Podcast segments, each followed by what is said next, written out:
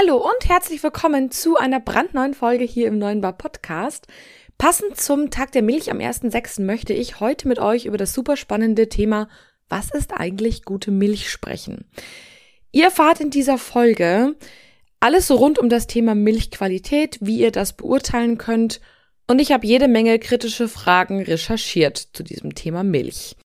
Ich würde sagen, los geht's. Hallo, Servus und herzlich willkommen beim Podcast 9 Bar, dem B2B-Podcast rund um Kaffee, Gastro und Co. Hier geht es um aktuelle Gastrothemen, alles rund um das Thema Kaffee und wie du mit einem besseren F&B-Konzept mehr aus deinem Gastbetrieb holst.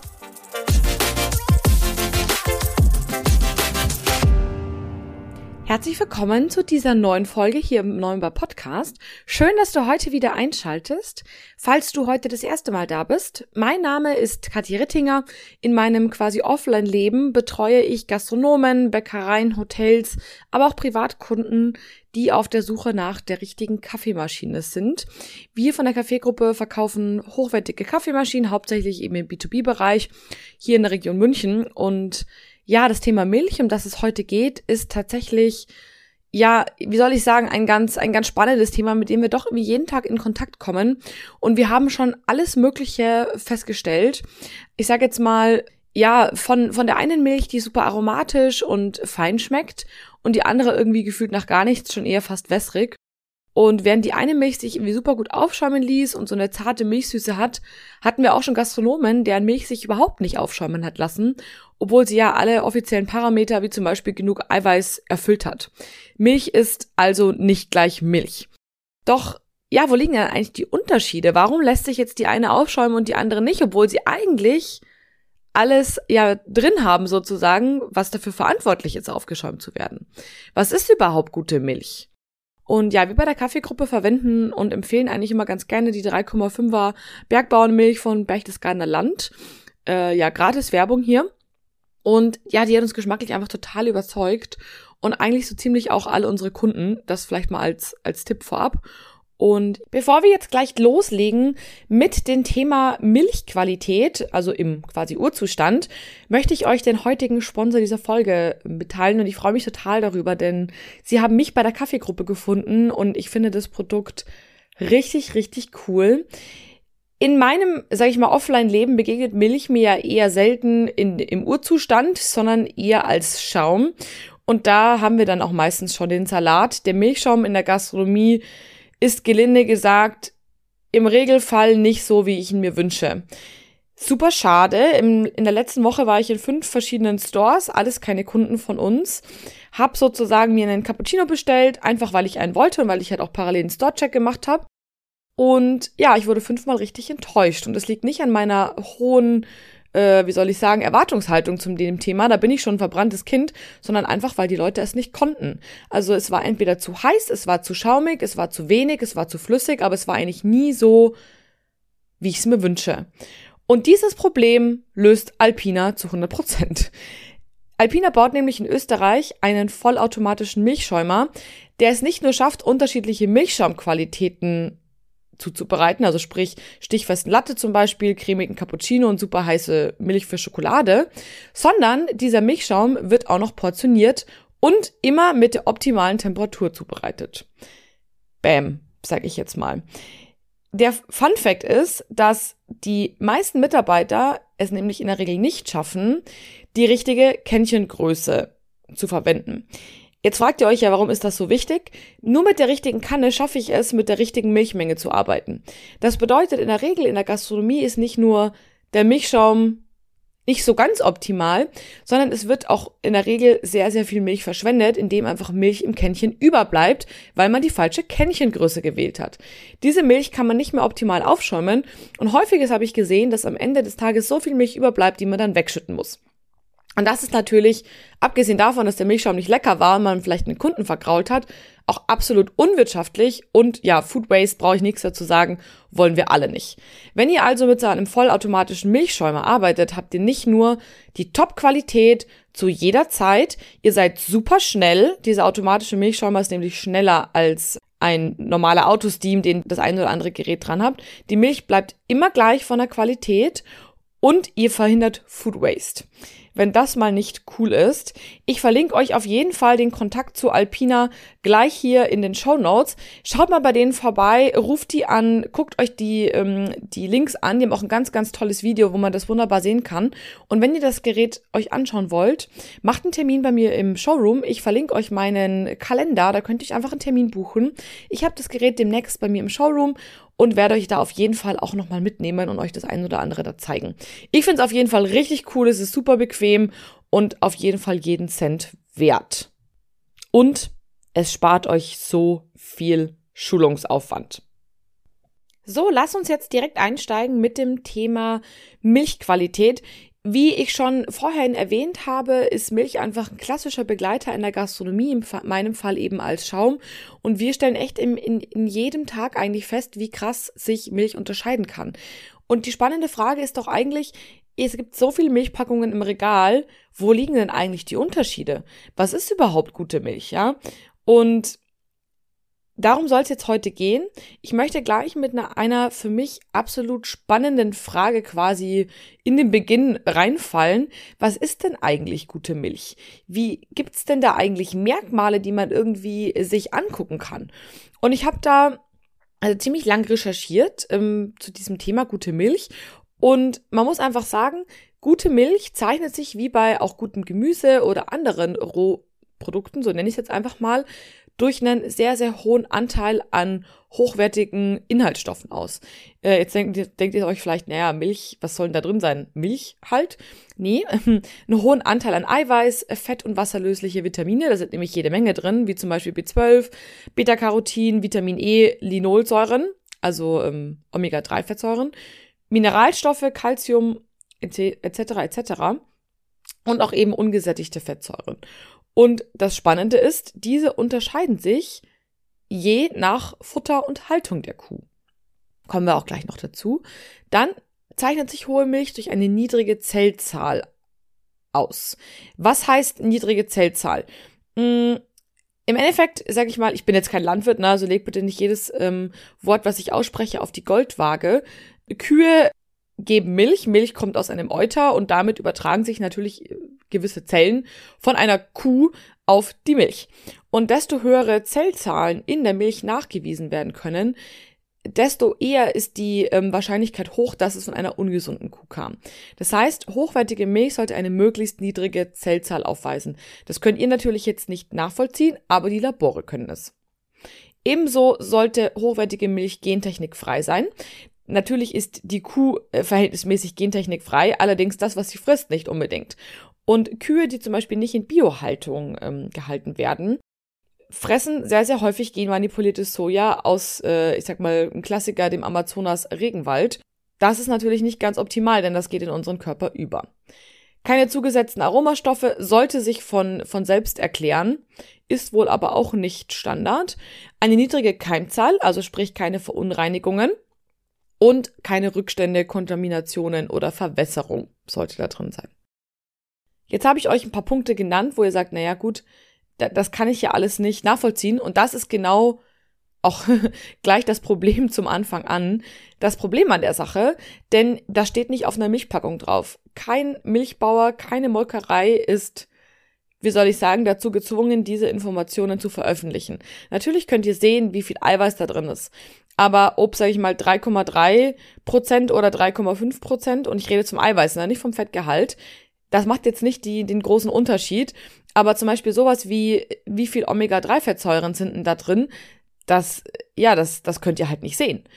Aber es gibt tatsächlich ein paar Anzeichen dafür und dazu kommen wir jetzt. Denn wie kommt es denn jetzt zu guter Milch? Also was können denn sozusagen Bauern dafür tun, dass am Ende des Tages ihr zu einer besseren Milch kommt und wie könnt ihr das erkennen? Zunächst mal sollte man, wie ich es von Anfang an schon gesagt habe, darüber sprechen, was bekommt die Kuh zu fressen und wie wird sie gehalten? Denn das sind natürlich bei so einem Tier maßgebliche Faktoren, die sich dann wieder auf die Qualität der Milch, die sie halt dann gibt, auswirken. Erstens, besseres Futter. Total interessant, besseres Futter führt zu einem erhöhten Anteil an Omega-3-Fettsäuren. Und das ist total super, weil erhöhte Anteile an Omega-3-Fettsäuren zu so einer ja, ganz guten Balance von ungesättigten und gesättigten Fettsäuren führen, die so ein Produkt wie dann zum Beispiel Milch zu einem sehr, sehr wertvollen Produkt machen. Was heißt besseres Futter? Ein hoher Anteil an Weidefutter, also klassisch Gras, Heu oder Silage. Wenn ich das richtig im Kopf habe, war Silage ähm, ja gegärtes Gras, was eben dementsprechend lang haltbar ist. Davon möglichst viel führt eben zu einem erhöhten Anteil Omega-3-Fettsäuren. Was im Gegenschluss natürlich aussagt, dass weniger Kraftfutter gefüttert werden sollte. Was ist in dem Fall Kraftfutter?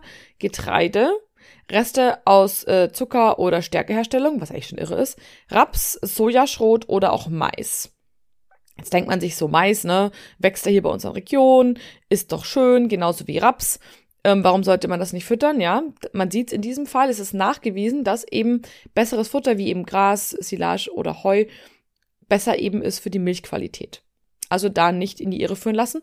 Und ich meine, gerade wenn ihr regionale Milch kauft, scheut euch nicht, den Bauern zu fragen, was er da verfüttert, ne? Und auf der einen oder anderen Packung steht tatsächlich auch drauf, ähm, wie hoch der Anteil von diesem Futter ist.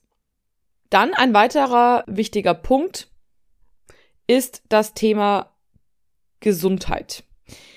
An sich total logisch, allerdings meine ich vor allem die Eutergesundheit. Milch kommt nun mal aus dem Euter und wenn das Euter krank ist, naja, dann kommt ja die Milch, die wir nachher trinken, mit diesem kranken Euter in Kontakt.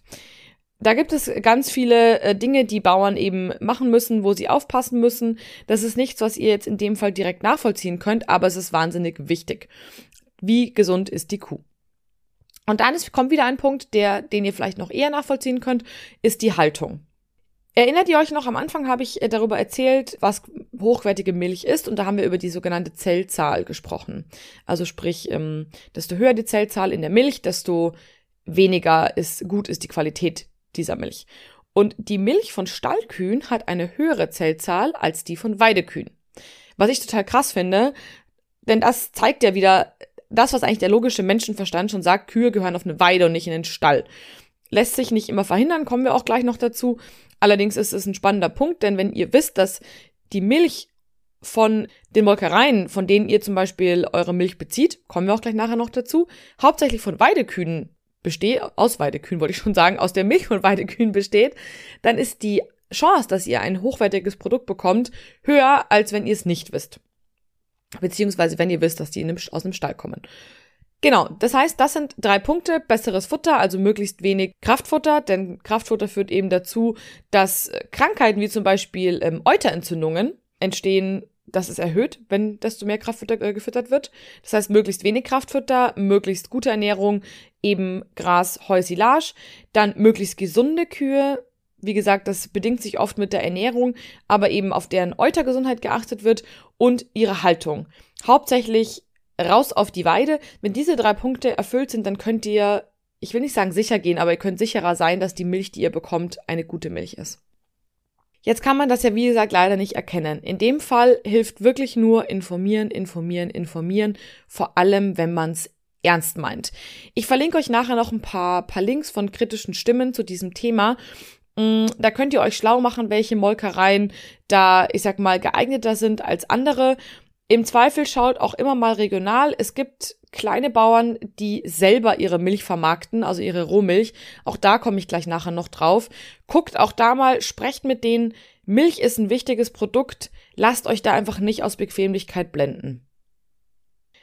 Ein spannender Punkt ist auch, was ich immer wieder gefragt werde, helfen denn Bezeichnungen wie zum Beispiel Heumilch, Weidemilch oder Bauernmilch bei, bei dieser Beurteilung von, von Qualität? Und da muss ich leider sagen, nein. Die Begriffe sind nicht geschützt. Das bedeutet, es muss, wenn da Heumilch draufsteht, nicht 100% Heumilch da rein. Und es ist auch ein Irrglaube zu denken, dass die Kühe dann nur Heu bekommen. Also das vielleicht nur zur Info. Das hilft euch leider bei der Auswahl nicht. Ich weiß, es ist ein netter Marketing-Gag. Man sieht es immer ganz schön auf den Verpackungen, dass auch Heubüschel abgebildet sind. Ja, was draufsteht, muss nicht drin sein. Außer bei österreichischer Milch, da habe ich gelesen, zum Beispiel, wenn da Biomilch draufsteht, dann müssen die Kühe wirklich auf der Weide gewesen sein. Da kann ich euch nochmal einen Link verlinken. Macht euch selber schlau, aber ich denke, wir haben genügend Milch hier auch in Bayern. Und ähm, also in meinem Fall jetzt in Bayern, wenn ihr jetzt Milch frisch kauft und ihr wollt welche aus Österreich haben, klar, go for it. Genau, Milch ist nicht gleich Milch, das habe ich vorhin in meinem Intro schon kurz erwähnt. Ich würde gerne mit euch jetzt einmal durch die verschiedenen Milchsorten äh, durchgehen, von 0,1% Fett bis zu 3,8% nicht zertifizierte Milch bis hin zu Demeter-Milch. Die Auswahl ist riesig und der Inhalt, wie schon gesagt, in der Regel sehr, sehr schwer vergleichbar. Alles weiß und flüssig. Bei der Auswahl an Milch habe ich schon alles gesehen und es gibt verschiedene Verarbeitungsstufen und die gehen wir jetzt einmal zusammen durch.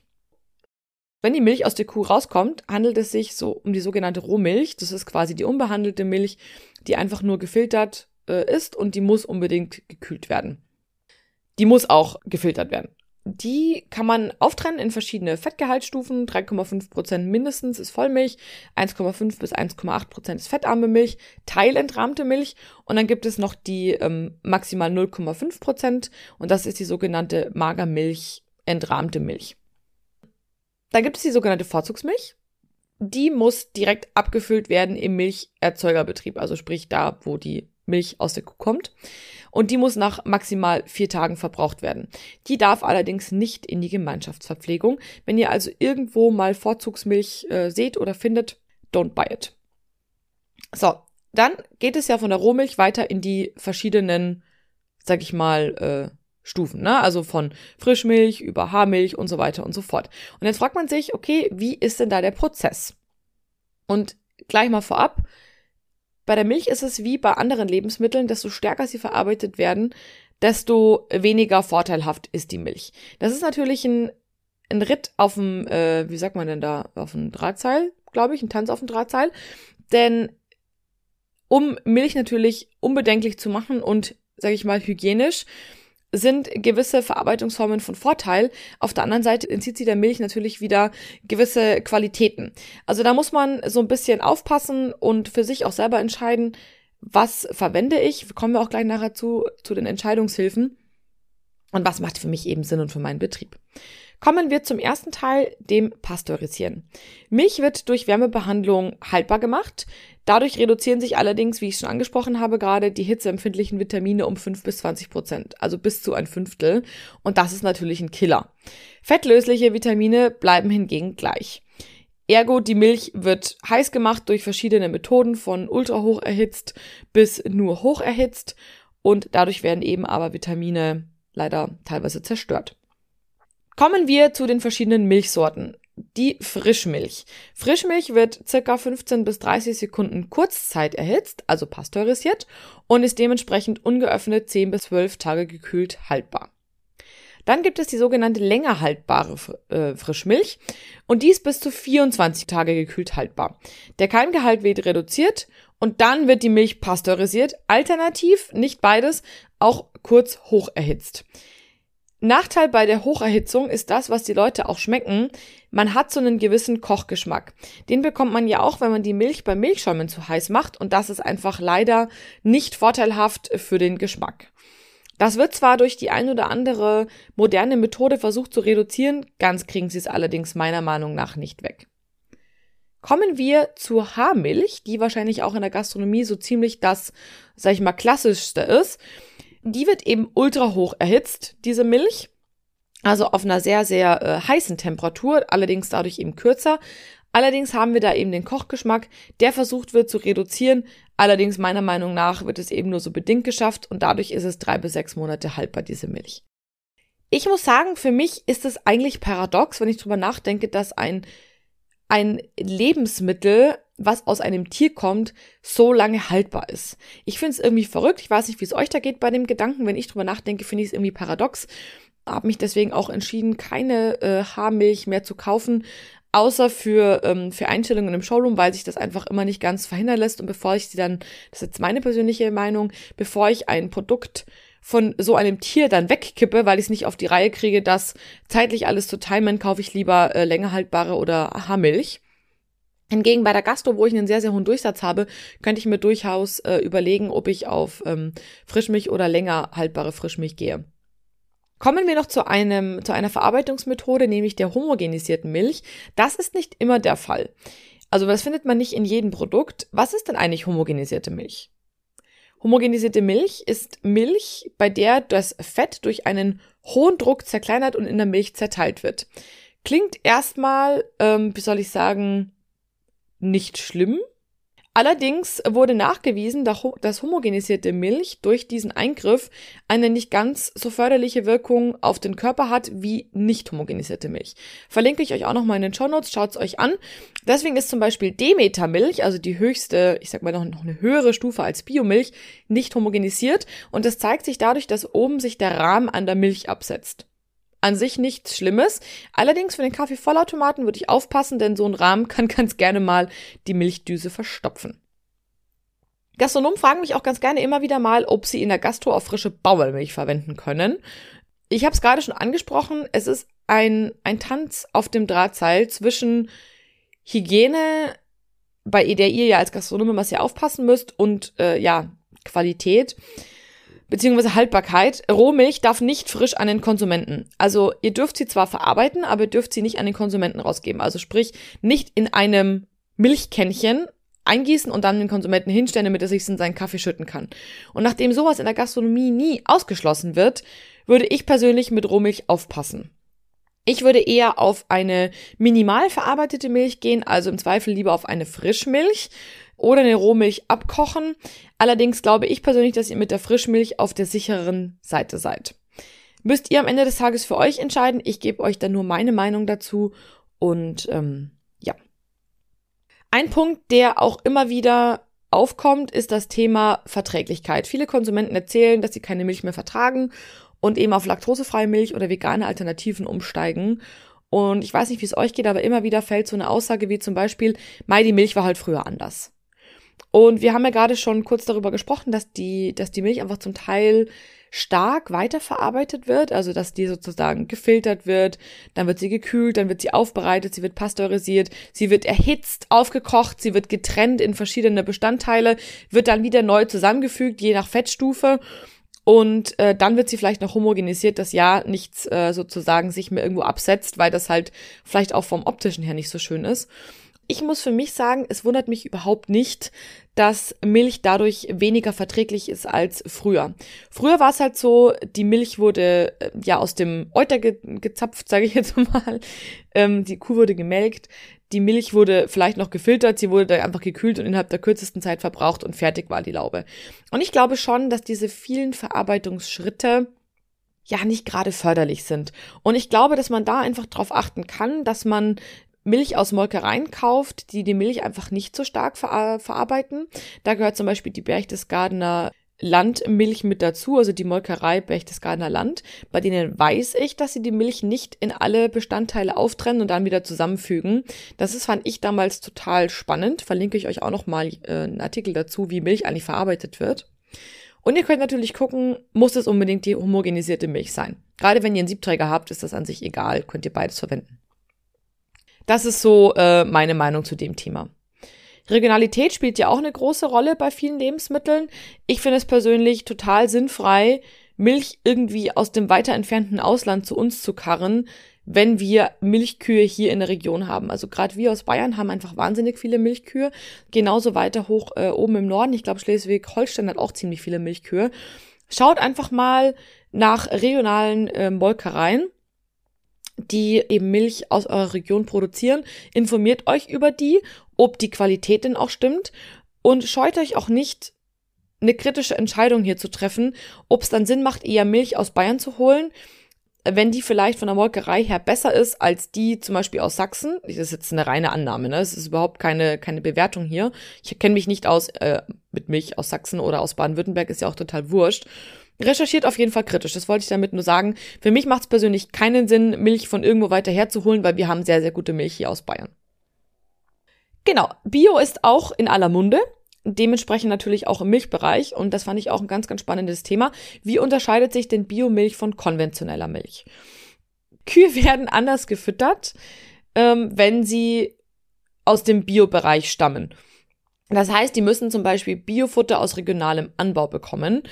Ganz häufig ist es sogar so, je nach Bio-Label, es gibt nämlich verschiedene Bio-Labels, darf sogar das Biofutter nur aus dem eigenen Anbau kommen oder aus der Region, also sprich äh, irgendwie vom Nachbarhof.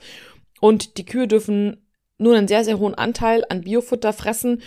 Ich glaube, auch ein Anteil konventionelles Futter ist dabei, wobei je nach Strenge des Bio-Labels ist es auch teilweise nicht erlaubt. Also zum Beispiel bei Demeter, das ist ja somit die höchste Stufe, mit dem würde ich euch äh, auf jeden Fall empfehlen, euch damit zu beschäftigen. Es ist super spannend, Demeter. Ähm, die haben zum Beispiel viel, viel strengere Regeln als das ein oder andere Biofutter. Dann ist es wichtig, dass sie Auslauf bekommen. Jetzt muss man leider sich von dieser romantischen Vorstellung äh, verabschieden, dass das immer auf der Weide sein muss. Leider nein, Auslauf zählt auch teilweise die Betonplatte im Innenhof. Also achtet darauf, dass ihr da eben auf ein dementsprechendes Bio-Siegel setzt, was eben Auslauf auf einer Weide einfordert. In Österreich ist es zum Beispiel so, Bio-Kühe ähm, müssen auf die Weide. Und sie dürfen präventiv, und das fand ich spannend, kein Antibiotika bekommen. Ich meine, es gibt nicht umsonst super viele Antibiotikaresistenzen im Körper und das muss ja irgendwo herkommen. Und der, ich meine, dass Kühe Antibiotika bekommen, wenn sie eine Entzündung haben, okay, das ist ja bei uns genauso. Wir haben eine Entzündung, wir kriegen sie nicht weg, wir nehmen Antibiotika ein, versuchen das aber zu reduzieren, damit es unserem Körper nicht schadet. Wie krass ist es bitte, dass man konventionellen Kühen ja schon präventiv Antibiotika gibt? Also ohne, dass sie sozusagen es eigentlich brauchen, aber man, es kann sein, dass sie es brauchen, deswegen kriegen sie es schon mal. Und das ist eben im Bio-Bereich nicht der Fall. Und was für mich noch ein ganz spannender Punkt war, von Anbietern konventioneller Milch kann man in der Regel kaum Engagement äh, für Nachhaltigkeit oder für Tierwohl erwarten. Da gibt es auch mehrere ähm, Studien und Umfragen dazu ich weiß nicht mehr, wer es war, aber ich suche es raus und verlinke es euch. Die haben eine Umfrage gemacht, was Greenpeace oder was äh, Ökotest? Ich glaube, es war Ökotest.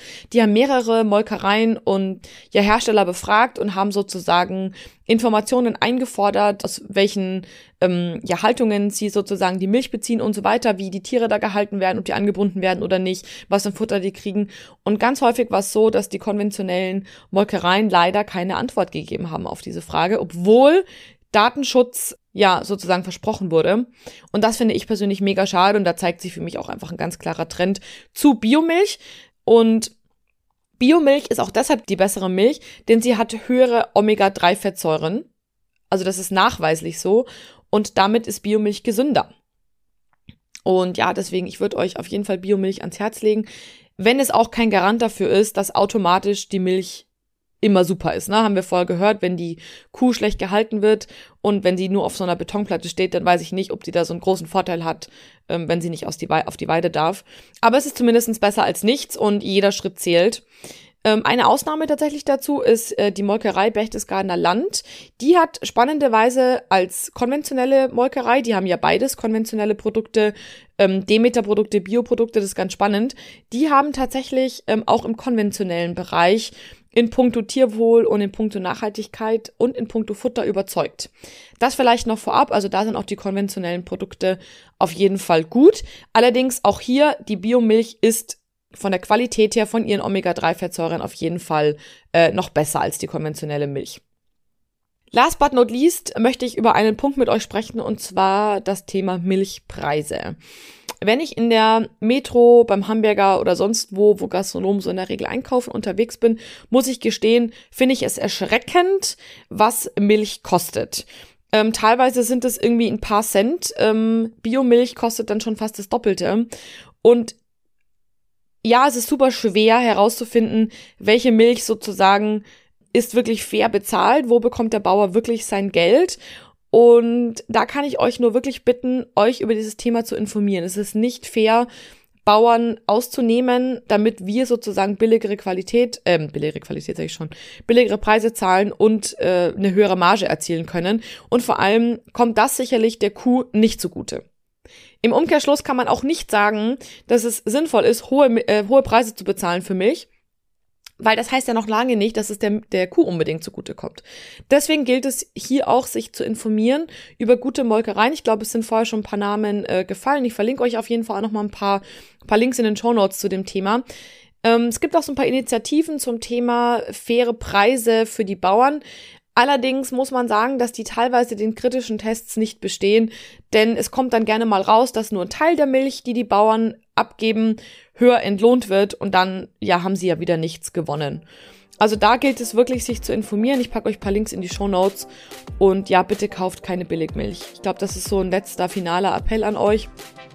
Bitte kauft keine Billigmilch, ihr tut niemandem gefallen, euch nicht, euren Gästen nicht, der Kuh nicht, dem Bauern nicht, äh, niemanden. Und damit möchte ich jetzt die Folge auch ganz gerne schließen. Ich hoffe, es war spannend für euch. Und ähm, ja, ein letzter Appell. Falls ihr dieses, euch für dieses Thema Milchschäumer von Alpina interessiert, ich kann es euch wirklich nur ins Herz legen. Ihr spart euch Geld, ihr spart euch Schulung, Schulungsaufwand, ihr begeistert Gäste mit der richtigen Milchschaumqualität. Und wenn ihr euch dafür interessiert, meldet euch super gerne bei mir. Meine Kontaktdaten sind in den Show Notes. Schaut euch das Produkt an. Und ja, ich freue mich ähm, auf die nächste Folge mit euch. Macht's gut!